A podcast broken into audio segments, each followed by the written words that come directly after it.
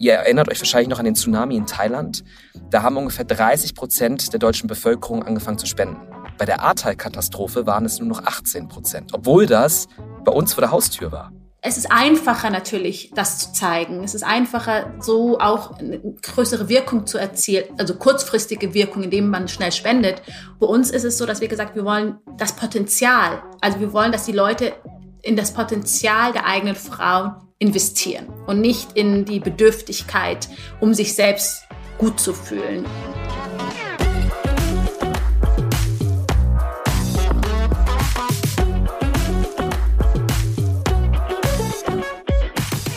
Wie fair ist Spenden wirklich? Die Frage wollen wir heute gemeinsam beantworten und dafür haben wir nicht nur einen Gast, sondern direkt zwei. Zum einen ist das Sarah Nuru. Viele von euch haben sie vermutlich kennengelernt als Model. Inzwischen ist sie auch Unternehmerin und hat gemeinsam mit ihrer Schwester Sali 2017 das Fairtrade Kaffee Label Nuru Coffee gegründet, wovon Teile der Einnahmen gespendet werden, um Frauen in Äthiopien zu unterstützen. Sie sagt, Spenden allein verändert die Welt nicht. Wir benötigen diverse Ansätze, um Gutes zu tun. Herzlich willkommen, Sarah. Schön, dass du da bist. Danke für die Einladung. Und unser zweiter Gast kommt ebenfalls aus der Medienwelt. Er ist ehemaliger Schauspieler. Er gründete 2017 die soziale Marke Share unter dem Slogan Dein Kauf tut Gutes, vertreibt er verschiedene Konsumprodukte und hat gemeinsam mit Kongstar einen Handytarif, der dafür sorgt, dass Kindern in Kenia Bildung ermöglicht wird. Und er sagt, solange wir als Menschen menschlich bleiben, werden wir auch immer spenden. Herzlich willkommen, Ben Unterkoffler. Hi. Schön, dass ihr zwei hier am Start seid. Wir sitzen gerade, damit die HörerInnen sich das vorstellen können, in sehr unterschiedlichen Orten. Ben, wo bist du gerade? Ich bin äh, tatsächlich in Berlin im Office in Kreuzberg. Und Sarah, du bist in der Schweiz gerade, ne? Ich bin in Zürich, genau, ja, in meinem Homeoffice, ähm, okay. gemütlich zu Hause. Und ich sitze hier in Köln und freue mich jetzt, mit euch eine Folge aufnehmen zu können. Denn wir starten jede Folge mit einem Spiel und das heißt Stimmt oder stimmt nicht. Dabei werde ich euch ähm, Fragen oder Statements hinwerfen, die teilweise ein bisschen, ja, vielleicht frech oder überspitzt sind. Und ihr müsst es aushalten, einfach nur stimmt oder stimmt nicht zu sagen, aber keine Sorge, okay. im äh, Laufe der Folge könnt ihr da natürlich noch mal was zu sagen, weil manche Fragen kann man nicht so einfach mit stimmt oder stimmt nicht natürlich beantworten. Jeder von euch kriegt drei Fragen. Sarah, wir starten mit dir, okay? Mhm. Das Wort Konsum ist ein zu Recht negativ behaftetes Wort. Stimmt oder stimmt nicht? Stimmt. Ben, Menschen spenden aus egoistischen Gründen und das ist okay. Stimmt oder stimmt nicht? Stimmt. Sarah, ohne die vermeintliche Oberflächlichkeit des Model-Business hätte Sarah heute nicht ein Sozialbusiness gestartet. Stimmt oder stimmt nicht? Das stimmt. Ben, den Konsumenten ist es egal, ob Marken sozial sind oder nicht. Stimmt oder stimmt nicht? Stimmt nicht. Jeder kriegt noch eine Frage. Sarah, ohne die Bekanntheit von dir wäre der Kaffee nicht so erfolgreich. Stimmt oder stimmt nicht? Uh, ah, ähm, unsympathische oh, Frage ist, direkt ja, am Anfang. Ja, ah. okay, das ist schwierig. Ähm, stimmt, wahrscheinlich. Ben, die aller, allerletzte Frage an dich. Wir sollten alle weniger konsumieren. Stimmt oder stimmt nicht? Stimmt nicht. Ich freue mich, dass da auf jeden Fall Antworten waren, über die man gut nochmal sprechen kann, dass ihr auch unterschiedliche Antworten gegeben habt, weil das wäre für mich der absolute Horror gewesen. Wenn ihr jetzt alle einfach sagt, ja, ja, ist so, dann hätte man nichts zu reden gehabt. Deswegen perfekt so. Vielen Dank, dass ihr mitgespielt habt. Und jetzt ist es ja so, ihr seid auf eurem Gebiet absolute Experten. Es gibt aber mich und andere ZuhörerInnen, die gar nicht so in dem Thema sind, was Spenden oder Social Business überhaupt angeht. Deswegen haben wir mal eine Faktenlage vorbereitet, einen Einsprecher, den wir uns einmal kurz anhören. Fakt ist, die Spendenbereitschaft in Deutschland ist hoch. Laut der Bilanz des Helfens 2022 des Deutschen Spendenrates wurden im vergangenen Jahr knapp 5,7 Milliarden Euro an gemeinnützige Organisationen gegeben. Und das trotz Inflation und hoher Energiepreise. Gespendet wurden dabei pro Spendenakt übrigens 43 Euro. Und das durchschnittlich 7,1 Mal pro Jahr. Doch welchen Einfluss haben Alter und Einkommen auf die Spendenbereitschaft? Auf der einen Seite gilt, je älter, desto großzügiger. Die Generation 70 plus macht gut 43 Prozent aller Spender aus. Auf der anderen Seite scheinen Geringverdiener paradoxerweise spendabler zu sein. Denn gerade Menschen mit geringem Einkommen spenden prozentual gesehen mehr als Superreiche. Nicht nur Privatpersonen, auch Unternehmen spenden. Für wohltätige Zwecke gibt die deutsche Wirtschaft jährlich rund 10 Milliarden Euro aus. Was bewegt Menschen und Unternehmen Gutes zu tun? Ausschließlich eine selbstlose Hilfsbereitschaft? Überzeugung? Oder geht es nicht auch zumindest ein bisschen darum, sich sein Gewissen freizukaufen? Was wäre, wenn keiner mehr spenden würde? Und wie fair kommen Spenden überhaupt dort an, wo sie gebraucht werden? Wir haben jetzt mal ein paar Zahlen bekommen. Ich meine, für euch waren das vermutlich teilweise schon bekannte Zahlen. Für mich, ich war doch sehr überrascht, dass der vermeintliche Gedanke, dass Menschen, die vermeintlich weniger Geld haben, mehr spenden, hätte ich selbst so nicht gedacht, weil es auf den ersten Blick ein bisschen unlogisch klingt, aber irgendwie macht Sinn. Aber bevor wir da so richtig einsteigen, vielleicht für Leute, die euch noch nicht so gut kennen, einfach mal ein bisschen was zu eurer Person. Sarah, ich habe es am Anfang gesagt, du kommst aus dem Model-Business. Wie weit war der Weg zur Unternehmerin und warum dann gerade Kaffee?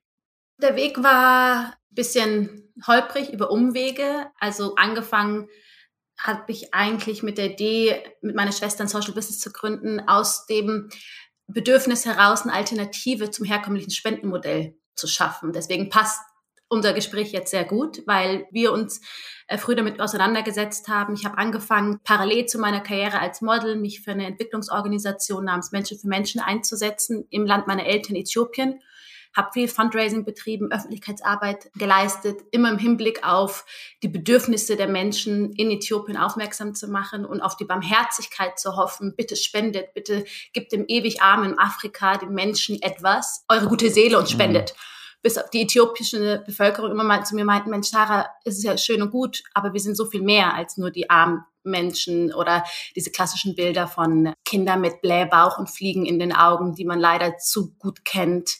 Als ich selbst dann in so einer Sinnkrise war und mich nicht wusste, was ich eigentlich mit, mit mir anfangen soll, also jetzt rückblickend eine Quarter-Life-Crisis hatte mit Mitte 20 und etwas Sinnstiftendes tun wollte, kam der Entschluss, durch wirtschaftliches Handeln Gutes zu tun. Also durch den Verkauf von Kaffee. Also was wir heute tun, ist, wir verkaufen nachhaltig produzierten Kaffee aus Kleinbauernkooperativen in Äthiopien, reinvestieren 50 Prozent unserer Gewinne, mindestens aber ein Euro pro verkauften Kilo in Frauenprojekte in Äthiopien, die keinen Zugang zum Kaffeehandel haben, damit sie sich auch eine eigene unabhängige Existenz aufbauen können, indem sie ein kleines Business starten. Und das tun wir durch unserem oder mit unserem Verein Nuro Woman, der für die Selbstermächtigung der Frauen steht und ja, das durch Zugang, Aufklärung und Bildung betreibt. Genau. So viel zu mir und, und meinem Werbeblock. Ja, alles gut, alles gut. Das, wir, wir, wollen ja auch hören, äh, was ihr beide macht. Und das, was euch beide ja verbindet, ihr kommt beide aus der Medienwelt. Auch Ben, du bist ehemaliger Schauspieler, habe ich das richtig recherchiert, dass das ehemalig ist oder? Das hast du richtig recherchiert. Das ist ein, ein Kapitel meines Lebens auf jeden Fall. Es verfolgt mich. Aber ich war tatsächlich in meinen Jugendjahren Schauspieler. Also ich habe mit 13 angefangen und habe das bis 21 betrieben und habe Theater und Film gemacht aber habe mich dann entschieden, tatsächlich einen anderen Weg einzuschlagen, weil mich das nicht glücklich gemacht hat. Ja. Also vielleicht Thema Egoismus. Ich wollte nicht mein Leben lang so viel von anderen Menschen abhängig sein. Mhm. Und das bist du, glaube ich, als Künstler sehr, sehr stark, zumindest in der Schauspielerei. Ja. Und äh, die zweite Motivation war tatsächlich, warum wir Menschen eigentlich so sind, wie wir sind. Ähm, das konnte ich teilweise in der Schauspielerei so ein bisschen kennenlernen, indem man sich in Rollen reinversetzt, aber mich hat das eher systemisch interessiert. Anstatt Psychologie zu studieren, habe ich eher versucht, die Systeme zu studieren, die wir uns ja alle selber ausgemalt haben. Also Demokratie, Autokratien, Diktaturen, Kapitalismus, Kommunismus, das sind alles Ideologien und Ideen, die wir uns selber ausgemalt haben und nach den Regeln wir uns organisieren. Und genau das habe ich studiert. Das fand ich interessant. Zuerst tatsächlich klassisch BWL in Köln und New York und dann internationale politische Ökonomie in, in London und habe dann mehrere Etappen hinter mich gebracht, um herauszufinden, was mich tatsächlich am meisten interessiert. Ich war im Bundestag, habe im Europäischen Parlament gearbeitet, im Kabinett von Martin Schulz damals ähm, und habe auch, und das war sozusagen mein erster Weg ins Fundraising, sage ich mal, ich habe mit meinem Co-Gründer vor knapp zehn Jahren jetzt die App Share the Meal mit aufgebaut. Share the Meal ist eine Fundraising-App, die gehört mittlerweile den Vereinten Nationen. Und die ganze Idee dahinter war, zwei Fakten zusammenzubringen. Die meisten Menschen wissen gar nicht, wie günstig es sein kann, vor allem im globalen Süden, Menschen zu helfen. Zum Beispiel einen Menschen einen ganzen Tag lang zu ernähren, kostet ungefähr 70 Cent und da ist alles drin. Da ist der Overhead mit drin, da ist die Logistik mit drin und die mehreren Mahlzeiten. Und das andere ist es, Menschen Spenden noch zugänglicher zu machen. Und 2013 hat jeder Apps gebaut Also haben wir auch eine App gebaut. Und da war einfach nur ein Button drauf, du konntest drücken und dann hast du einem Menschen geholfen und du konntest sehen, wo. Und es hat ganz gut funktioniert. Mittlerweile global, ich habe es gestern nochmal gecheckt, über 200 Millionen Mahlzeiten mittlerweile damit wurden damit finanziert auf der Welt und ähm, funktioniert auch international.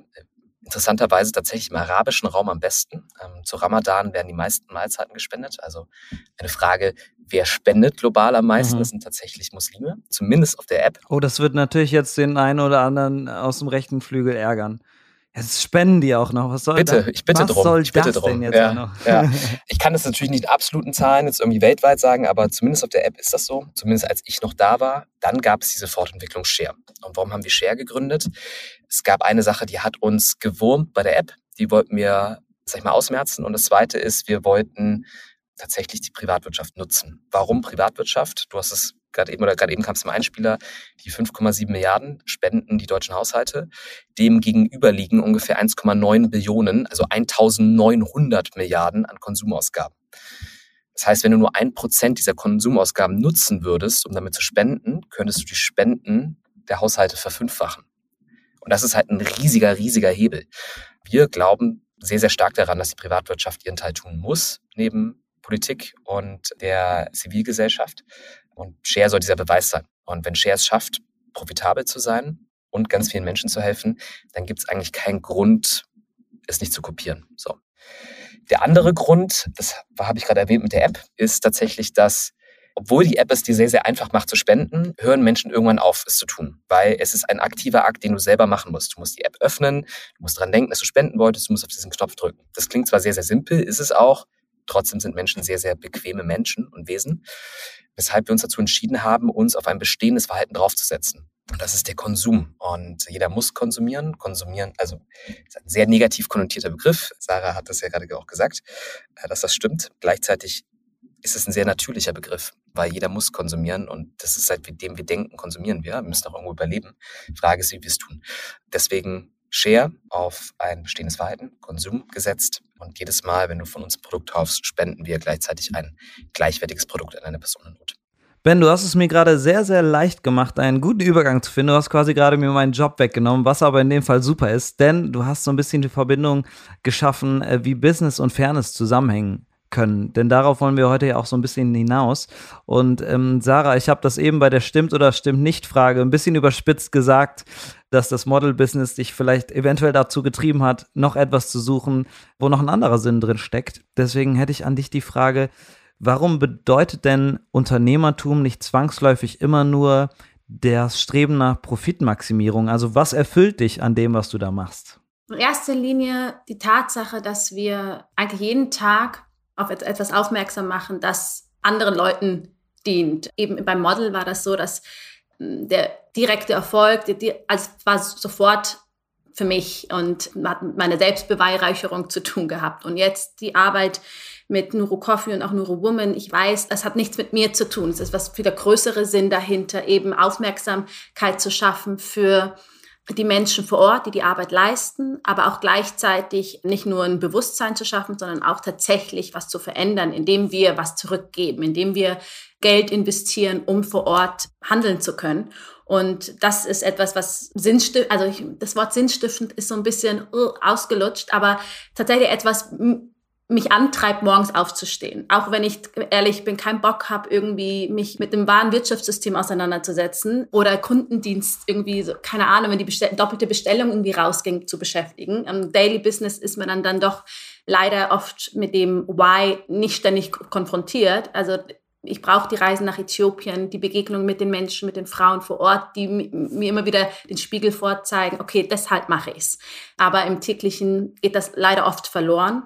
Deswegen ist es uns auch so wichtig, dass wir unseren Purpose auch immer wieder zum Ausdruck bringen in unserer Kommunikation, in unserer Arbeit im Team, aber natürlich auch nach außen. Ja, ihr seid beides äh, gute Beispiele für, ich sag mal, Unternehmer, die ja eine soziale Verantwortung tragen. Ben, vielleicht an dich die Frage, was können denn jetzt andere Unternehmen tun, um irgendwie beim gesellschaftlichen oder auch ökologischen Wandel mitzugestalten? Du hast eben schon mal gesagt, es sind 70 Cent am Tag, das ist ja eigentlich nicht viel. Also nee, ist es nicht. Also du kriegst ja auch, also es geht ja sogar nach günstiger. Also du kannst sogar eine Schulmahlzeit für 10 Cent finanzieren. Ja, was wir zum Beispiel im Kongo zum Beispiel sehr lange gemacht haben.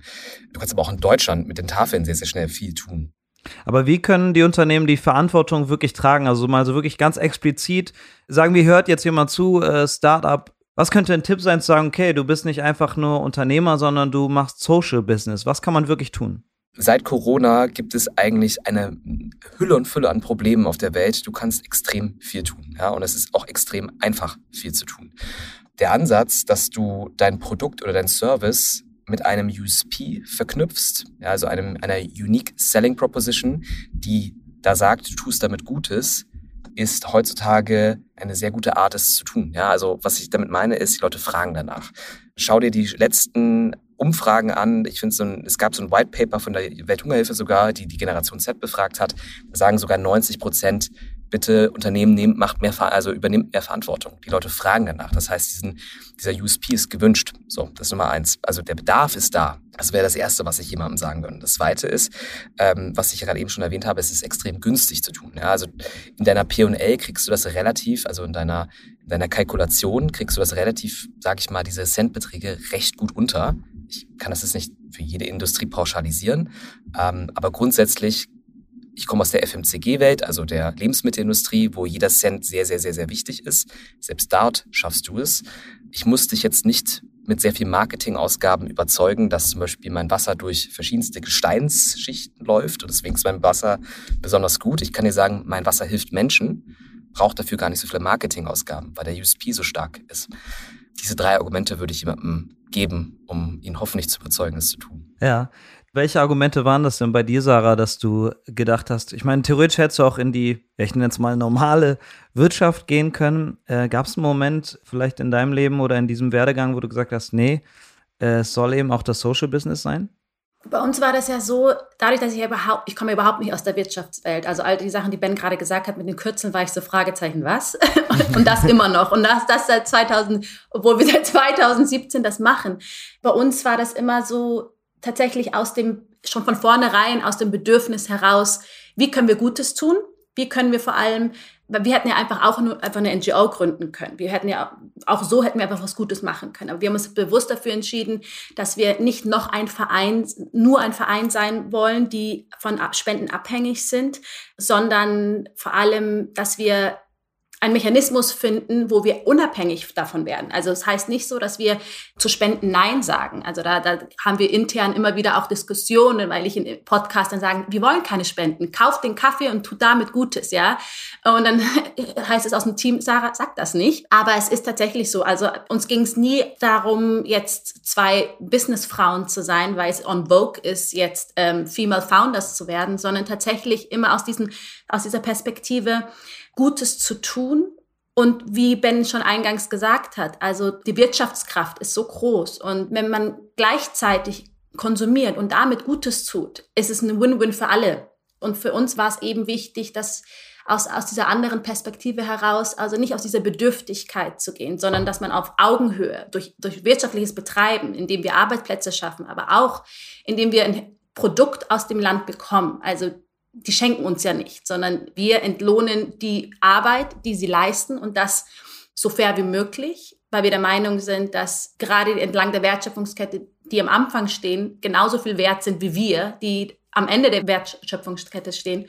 Und, und diese Schere viel zu breit ist und, und da annähern wollen und, und, und versuchen, etwas zu verändern. Also mir ging es nicht darum, einfach ein Unternehmen zu gründen, sondern es war tatsächlich aus der anderen Perspektive heraus. Und, und dann eben das Social Business war dann für mich das Naheliegendste, weil ich mich dann auch damit auseinandergesetzt habe und geguckt habe, was gibt es überhaupt da in der Landschaft. Ähm, was mich sehr ins, oder uns inspiriert hat, war natürlich Viva Con Aqua, die mit dem Wasser sehr, sehr polarisieren und so sehr einfach, auch wie Ben es gesagt hat, sehr klar und simpel das verdeutlicht hat ähm, und, und, und oder, oder auch Charity so ein Beispiel. Und eben natürlich ja Share, ihr seid ja, ja auch super. Oder auch Lemonade, die da auch sehr früh aktiv waren in dem Bereich Social Business.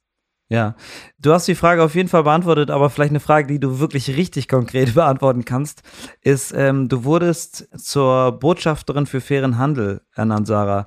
Ist das eher geil oder denkt man so, oh, jetzt ist das ganz schön viel Verantwortung dafür, dass ich nicht aus der Wirtschaft komme und äh, USP auch irgendwann mal googeln musste? es ist eine Verantwortung, aber ich finde das noch eine, eine spannende Herausforderung. Wenn man sich die ganze Ministerien anguckt und das ganze politische Spektrum, ich habe das Gefühl, das ist auch eine, eine Blase in sich und dass es sehr schwierig ist, da eigentlich mal so durchzublicken, gerade als normalen Endverbraucher oder normale Person, die nicht in dieser Bubble ist, da erstmal auch ein Gespür dafür bekommen, weil ich habe das Gefühl, dass das wie so zwei Welten sind. Ich sehe mich wie so eine Zwischenperson, die versucht, diese zwei Dots zusammenzubringen. Und das Thema nachhaltigen Konsum, das ist in meiner Berlin und unsere Szene hier aufgeklärte Leute klar. Und auch heute ist es bewusster als noch vor für vier, fünf Jahren. Aber wenn man mal in die Mitte der Gesellschaft guckt, äh, nicht die Woke-Szene betrachtet, gibt es noch sehr viele Leute, die das Thema und noch nicht diese Berührung haben und, oder noch nicht verinnerlicht haben, was verschiedene Aspekte hat. Das ist, ein, das ist eine Geldfrage, es ist auch eine Frage des, ja, ich würde nicht sagen Bildungsgrades, aber einfach unterschiedliche Aspekte. Und die Aufgabe eben, das, ein Bewusstsein zu schaffen, das Thema eben auch mal woanders zu platzieren, wo man nicht damit rechnet, finde ich eine schöne Herausforderung, vor allem eine wichtige Herausforderung. Gerade da, weil ich das tagtäglich mit meinem Job, mit meiner Arbeit lebe, ist das für mich gar nicht so eine große Herausforderung, weil ich das sowieso so verinnerlicht habe. Ja. Wir haben, äh, oder beziehungsweise Sarah, ich habe von, äh, von dir was gesehen, da hast du gesagt, du trinkst den Kaffee anders, seitdem du gesehen hast, wie der hergestellt wird. Vielleicht kann man den Bogen einmal zu dir spannen, Ben. Ähm, die Produkte von Share, inwiefern ist das, ich sag mal, das Spendenmodell Teil von Share? Das heißt, die Leute kaufen das, weil sie eben auch spenden wollen, oder kaufen die das, weil der Riegel von Share ist halt der geilste? Das ist eine super Frage. Um es kurz zu beantworten, wegen beidem natürlich. Also keiner kauft jetzt ein Produkt, was nicht schmeckt, um Gutes zu tun. Aber es ist das Add-on, was Leute dann sich besonders, sag ich mal, hoffentlich gut fühlen lässt, dass sie ein Produkt, also ein Produkt kaufen, was Themen unterstützt, die den Personen an den Herzen liegen. So. Aber das Produkt muss natürlich schmecken. Das ist äh, Voraussetzung. Das ist natürlich bei einem Wasser, sage ich mal, leicht. Das schmeckt nach Wasser, äh, hoffentlich nach nichts. Oh, jetzt gehen aber viele Wasserhersteller auf die Barrikaden, Ben. das, ist, oh je, je, das müssen wir schneiden. Natürlich gibt es bei Wässern natürlich auch Unterschiede, aber ich sag mal, ähm, ich glaube zwischen uns hier äh, und unseren Zuhörern, Mineralwasser ist ein Produkt, was, sage ich mal, ein einfacheres Produkt ist als jetzt Kaffee oder Schokolade mhm. oder generell eine Süßigkeit. Ich hoffe, das beantwortet die Frage. Ja, auf jeden Fall. An der Stelle vielleicht auch Grüße an Familie Fritz. Viva Con Aqua war mal zu Gast, glaube ich, in der zweiten Staffel bei mir. Ihr macht ganz tolles Wasser, wollte der Ben eigentlich auch sagen.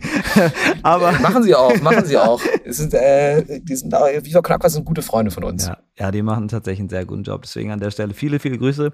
Wir haben eben schon mal das Thema Marketing so ein bisschen angerissen. Für mich wäre noch vielleicht interessant, Ben, aus deiner Perspektive, wie wichtig ist Marketing für euch? Also ich habe irgendwo mal ein Zitat gelesen, das muss ich jetzt leider ablesen, das habe ich nicht ganz im Kopf. Der Marketingaufwand von Share war mit 4 Millionen Euro pro Jahr doppelt so hoch wie die Spenden im Jahr 2021. Könnte man daraus so ein bisschen schließen, dass man eben auch Geld für Marketing ausgeben muss, um Spenden zu generieren, dass man das Geld, was man für Marketing ausgibt, nicht einfach spenden könnte? Das war ein guter Versuch dieses Jahr. Was war das ganze Ziel dieser, dieser Marketinginvestition? Wir haben, da muss man ein bisschen, glaube ich, ein bisschen mehr ausholen. Wir haben externes Geld aufgenommen, damit wir wachsen können. So, was ist das Ziel von Share? Wir wollen, deswegen treten wir an, deswegen stehen wir jeden Tag auf, sage ich mal. Wir wollen unseren sozialen Nutzen so schnell wie möglich maximieren. So, das heißt, wie können wir das tun als wirtschaftliches Unternehmen? Wir müssen mehr Umsatz generieren. Je mehr Umsatz wir generieren, desto mehr können wir spenden. Würden wir nur mehr spenden, also hätte ich die vier Millionen jetzt genommen, um sie einfach, ohne dass es an ein Produkt gekoppelt ist, einfach gespendet hätte, das wäre cool gewesen, aber es wäre ein Kurzzeiteffekt gewesen. Wo wir hinwollen ist, dass der Marktanteil von Share wächst und dadurch langfristig mehr spenden kann. So. Wir haben das Geld aufgenommen, um mit Marketing mehr Käufer zu generieren, um damit dann noch mehr zu spenden. Das ist teilweise aufgegangen, teilweise auch nicht. Marketing ist ein schwieriges Umfeld, äh, gerade jetzt auch in den heutigen Zeiten. Äh, ich sehe Sarah nicken, das ist ähm, und es ist ein Invest und du musst dich jedes Mal natürlich als Sozialunternehmer fragen, ist es das richtige Invest? So. Also um deine Frage zu beantworten, ich glaube, du kommst ohne Marketing nicht äh, durch. Du musst Menschen, du musst deine Botschaft nach außen tragen. So. Aber für uns ist tatsächlich nach wie vor der wichtigste Marketingkanal unsere Kundinnen und Kunden. Also ähm, dieses sogenannte Word of Mouth, also Menschen erzählen Menschen, das ist eine coole Marke, guck dir das mal an, ist tatsächlich nach wie vor bei uns der wichtigste Hebel. Sarah, bei dir ich habe das eingangs mal so ein bisschen gesagt, ist natürlich auch irgendwie mit deiner Person oder auch mit der Person deiner Schwester, euch beiden verbunden. Euer Marketing hat dementsprechend wahrscheinlich noch eine andere Tür. Ich folge dir natürlich auf Instagram und da wäre meine Frage, inwiefern spielt denn das persönliche Leben von Sarah Nuro eine Rolle im Verkauf von Nuro Coffee? Mein persönliches Leben eigentlich gar keine Rolle. Ich könnte das wahrscheinlich noch besser ausschlachten, was ich nicht tue. Aber es ist natürlich so, dass die Bekanntheit von Nuro Coffee großenteils nur besteht, weil ich darüber rede, weil ich Werbung mache und es mit mir als Person gekoppelt ist. Was interessant ist, weil ich zu Beginn als Model mache ich ja nichts anderes. Als Model habe ich stand ich mit meinem Gesicht immer nur für andere Produkte und habe dafür geworben. Und äh, als wir 2017 äh, oder 2016 gestartet sind, war für mich ganz klar, das will ich auf keinen Fall. Ich möchte im Hintergrund stehen, ich möchte im Aufbau sein, ich möchte endlich das tun, was ich als Model nie konnte, mitreden, ein, eine Stimme haben und mitgestalten und eben nicht nur das Gesicht. Und mich haben alle für blöd erklärt, so spinnst du, das ist doch wichtig. Und also das ist kostenlose Werbung und ich wollte das partout nicht, weil ich eben nicht wollte, dass dieser Eindruck entsteht, ich bin nur das Gesicht. Ich bin froh, dass ich mich dagegen entschieden habe und mir bewusst darüber erzählt habe. Ähm, manche haben empfohlen, mein Gesicht auf die Packung zu legen. Das ist natürlich dämlich, das haben wir nicht gemacht.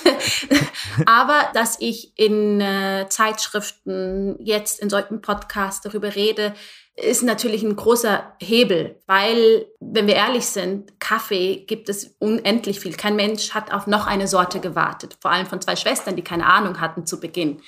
Deswegen war das ein extremer Türöffner, die Geschichte eben von Models, Unternehmerinnen, äh, warum diese, diese ganze Transformation und auch dieses, was eigentlich dahinter steckt, ja, also weil auf der Packung ist nur begrenzt viel Platz, um den Purpose, die Idee, die Mission zu erzählen. Deswegen ist es mit meiner Person äh, im Zusammenhang aktuell noch wichtig. Unser Ziel ist, dass es es irgendwann mal nicht braucht. Jetzt habe ich die letzten neun Monate war ich ein bisschen draußen, weil ich ein Kind bekommen habe. Und dann hat man gemerkt, bisher hatten wir überhaupt keine Marketingausgaben ähm, und haben nur meine Person benutzt. Und jetzt war ich mal ein Dreivierteljahr nicht da, was das bedeutet. Und dementsprechend ähm, ist es auch eine harte Realität festzustellen, shit, wir müssen jetzt Geld in die Hand nehmen und gucken, dass wir das wirklich losgelöst von mir auch hinbekommen. Ähm, und auch jetzt anfangen mit all diesen, Ben kann es was sicherlich besser kommunizieren und sagen, was man da für Spendings macht im Sinne von ja, die ganzen Ads und so weiter. Aber das ist ein Learning und das ist auch das Schöne in unserem Fall, dass wir Zeit haben. Wir haben ja keinen Druck. Wir sind eigenfinanziert, äh, was bedeutet, wir, dürfen Fehler machen und wir dürfen Schritt für Schritt auch unsere Learnings machen. Und ähm, vielleicht hätten wir vielleicht vier Jahre früher mit SEO-Optimierung und all das anfangen müssen als äh, jetzt. Aber naja, so ist es. Und wir hoffen, dass es uns auch in 50 Jahren noch gibt und spätestens vielleicht unsere Kinder es dann besser machen. Aber wir halt eben das Schritt für Schritt machen wollen. Ja, ich ähm, drücke euch auch die Daumen, dass es euch in 50 Jahren gibt und wir in, in drei, vier Jahren nicht dein Gesicht auf dem Kaffee sehen, weil das bedeutet dann ja, dass der Plan nicht so aufgegangen ist. Aber ja, ja, ganz genau. Oje. Aber ich drücke natürlich die Daumen und jetzt haben wir so ein bisschen beleuchtet, ja, wer ihr seid, was ihr macht. Vielleicht wäre es jetzt noch interessant, die andere Seite zu beleuchten, nämlich den Konsumenten oder die Person, die eben spendet. Und äh, dafür haben wir auch noch einen Einspieler. Und zwar ist das ein, eine O-Ton-Umfrage, weil die Spendenbereitschaft in Deutschland eigentlich relativ hoch ist. Die Frage ist aber, wofür wird gespendet? Und ähm, da hören wir mal rein, was die Leute da gesagt haben. Ans Tierheim, weil wir selber einen Hund haben aus dem Ausland, also aus Griechenland. Ja, und das machen wir eigentlich jedes Jahr. Ich habe im letzten Jahr für Ärzte ohne Grenzen gespendet, weil das so wichtig ist und weil ich gehört habe, dass die sehr schmale Verwaltungskosten haben. Also das fast das ganze Geld an die tatsächliche Arbeit geht. Ich habe die Flüchtlingshilfe mit Sachspenden unterstützt. Bettwäsche, Gläser, was man braucht. Es ging dann äh, zum Deutschen Roten Kreuz. Die haben was aufgeteilt. Ja, ich habe gespendet, aber fragen Sie mich wofür. Auf jeden Fall für Synanon weiß ich noch. In dem Fall hatte ich einen persönlichen Bezug Umzug, weil äh, ich da schon mal einen Bekannten kannte, weil wir mit denen schon mal umgezogen sind, weil ich das für ein wichtiges, sinnvolles Projekt halte. Aber natürlich lass mich von Nachrichten beeinflussen und spende da das eine oder andere. Ich finde es einfach selbstverständlich, dass man was gibt, wenn man was hat.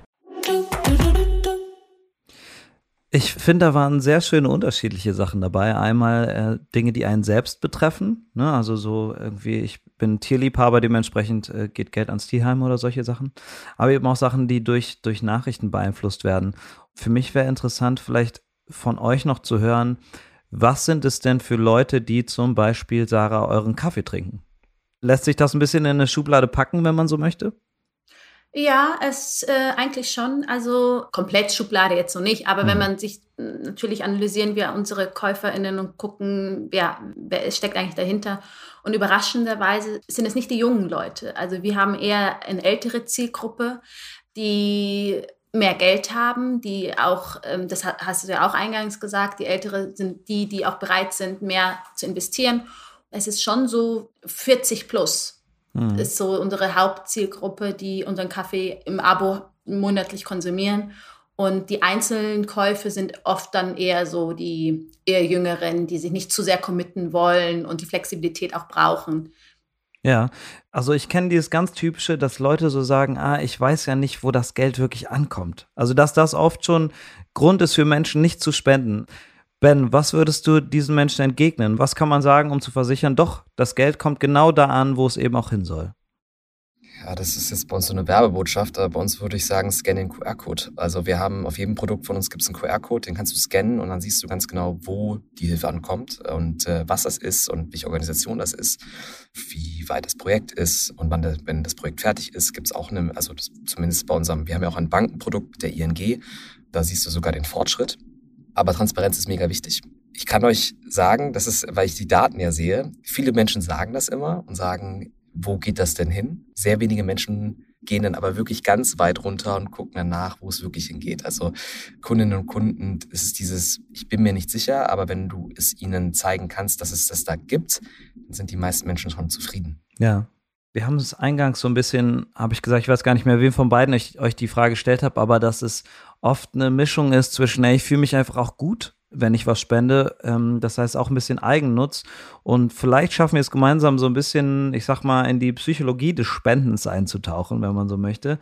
Sarah, vielleicht an dich, du hast es eingangs gesagt, die Menschen wollen auch nicht wahrgenommen werden als, äh, wir sind die dunkelhäutigen Menschen mit Fliegen äh, im Gesicht so und ich glaube darauf bezieht sich vielleicht auch deine Aussage, dass Spenden alleine, das kann es nicht sein. Inwiefern ist Spenden denn dann wirklich fair und was braucht es für diverse Ansätze, um das wirklich auch zu verfolgen, den größeren Plan, sage ich mal? Also ich glaube, dass es wichtig ist, als Spender und Spenderin sich immer wirklich auch mit den Organisationen mal auseinanderzusetzen. Also wie Ben schon gesagt hat, also natürlich hat man immer den persönlichen Bezug oder als, als Spender oder Spenderin, dass man guckt, okay, Kinder sind mir, liegen mir am Herzen, Tiere, Gesundheitsvorsorge und so weiter.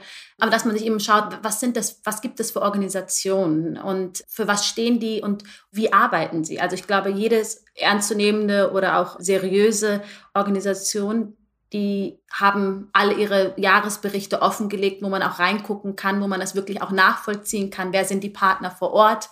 Und ich bin ein Freund davon, dass man auch guckt, dass man eben auch lokale mit lokalen Menschen vor Ort arbeitet, dass es eben nicht nur eine Organisation ist, die hier in Deutschland tätig ist und ähm, dann das Geld einfach nur spendet, das gibt's ja auch, die spenden dann nur, sondern auch mal guckt, wird die Bevölkerung auch wirklich die, aus den eigenen Reihen gefördert? Unterstützt man wirklich auch den Aufbau vor Ort im Sinne von die Strukturen, dass man eben nicht sagt, okay, ich setze jetzt einen Deutschen nach Äthiopien und ich sage euch, wie, wie das funktioniert, sondern dass man sagt, man holt jemand aus den eigenen Reihen und der sagt uns, weil die Bedürfnisse der Menschen vor Ort sind ja andere, die wir hier kennen oder die wir hier gewohnt sind und ähm, dass man sich da auseinandersetzt. Ich weiß, jetzt verzettel ich mich ein bisschen, weil ich nicht mehr weiß, was du genau gefragt hast.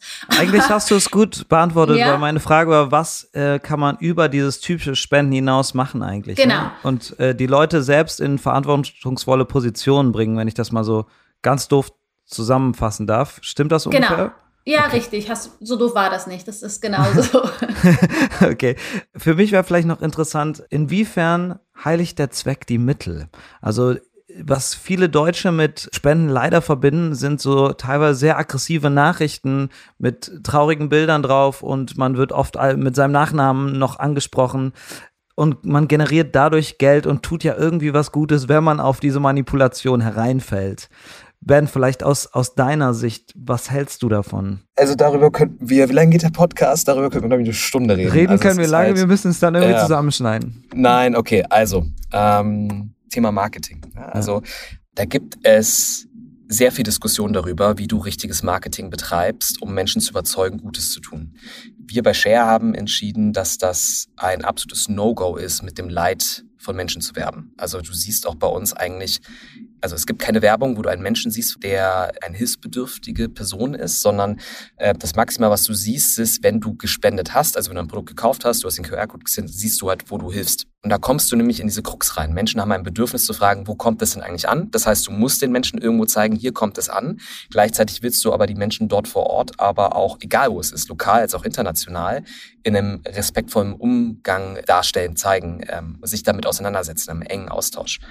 Ich bin absolut kein Fan davon. Also Zwick, äh, halt, halt die Mitte, ähm, nein, weil Leid zu zeigen, um zu helfen, du kommst da ganz schnell in diese White Saviorism-Ecke, die wir in den 80er Jahren massiv gesteigert haben mit allen unseren Weihnachtssongs, die da ja regelmäßig in den Charts waren. Und dann äh, hat man immer diese Einschneider gehabt und dann hat Michael Jackson dazu noch gesungen. Also man kennt diese ganzen Geschichten. Das wurde, glaube ich, auch mittlerweile sehr, sehr gut auch äh, gesellschaftlich debattiert. Aber es ist wenn man jetzt sagt, wie kann ich das am effizientesten machen, landen NGOs oder Menschen, die Gutes tun wollen oder auch Firmen immer wieder in diesem Moment. Ja, Sarah, mhm. du hast viel äh, genickt währenddessen. Was hast du für Gedanken gerade?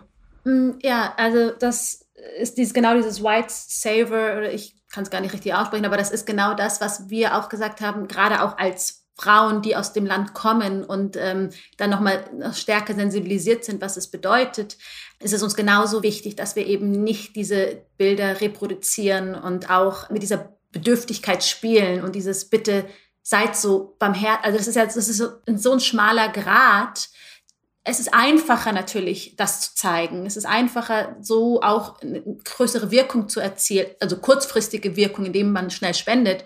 Bei uns ist es so, dass wir gesagt, wir wollen das Potenzial, also wir wollen, dass die Leute in das Potenzial der eigenen Frauen investieren und nicht in die Bedürftigkeit, um sich selbst gut zu fühlen. Und deswegen auch in unserer, wir zeigen Frauen mit, also wir begleiten Kreditnehmerinnen über mehrere Jahre und fliegen auch immer wieder dorthin. Also die wissen, dass sie fotografiert werden. Sie kriegen auch die Bilder im Nachgang zu sehen. In unserem Fall machen wir das nicht anonym, sondern wir wollen, dass unsere Konsumenten, unsere Käufer wissen, wen sie mit ihrem Kauf, mit ihrem Konsum unterstützt haben.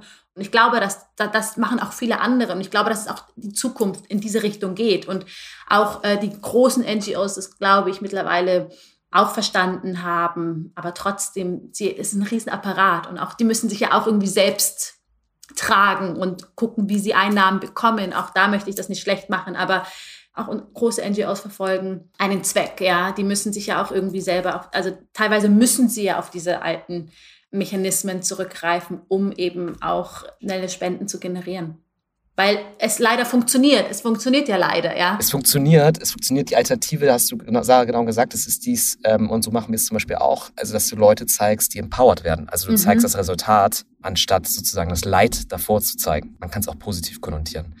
Vielleicht das mal in einen anderen noch Kontext zu setzen. Ja, die Spendenzahlen sind hoch, 5,7 Milliarden, die stagnieren aber auch. Das ist das eine. Das äh, hat man im Anspieler nicht gehört. Und das zweite, was man nicht gehört hat, ist, die Spendenzahlen nehmen ab. Also die Spenderzahlen, die Menschen, die spenden, ja, die Personen, die nehmen ab. Hm. Diese 5,7 Milliarden bleiben stabil, weil die älteren Menschen im Alter trotzdem mehr spenden als im Jahr zuvor. Das heißt, da, da ist eine Steigerung, aber Generation Z zum Beispiel spendet weniger. Ich erkläre mir das zum Beispiel, oder wir erklären uns das jetzt nicht, dass Generation Z irgendwie egoistischer ist. Ganz im Gegenteil, das ist die politisch aktivste Generation seit sehr, sehr langer Zeit, was ich sehr, sehr positiv und toll finde.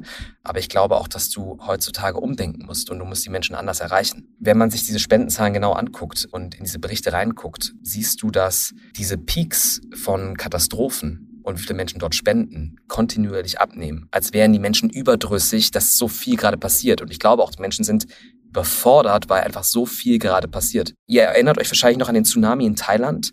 da haben ungefähr 30 Prozent der deutschen Bevölkerung angefangen zu spenden. Bei der Ahrtal-Katastrophe waren es nur noch 18 Prozent, obwohl das bei uns vor der Haustür war.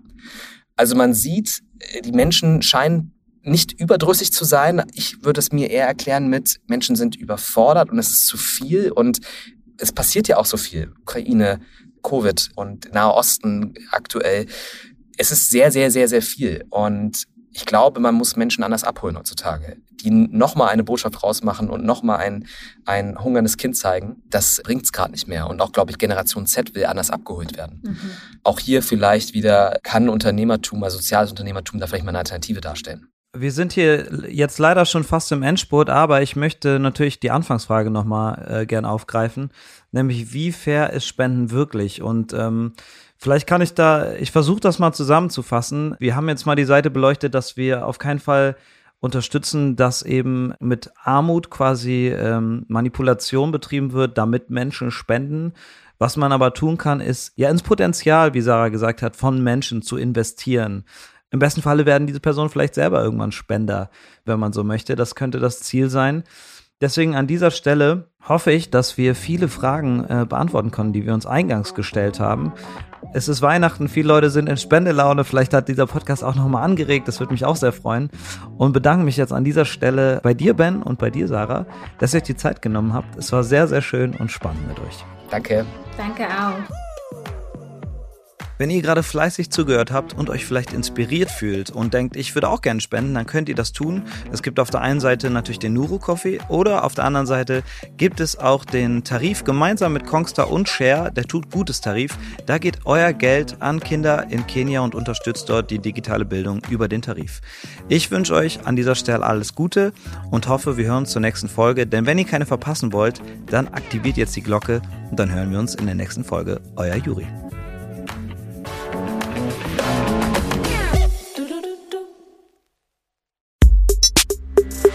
Versprochen ist ein Kongster Podcast, produziert von Maniac Studios.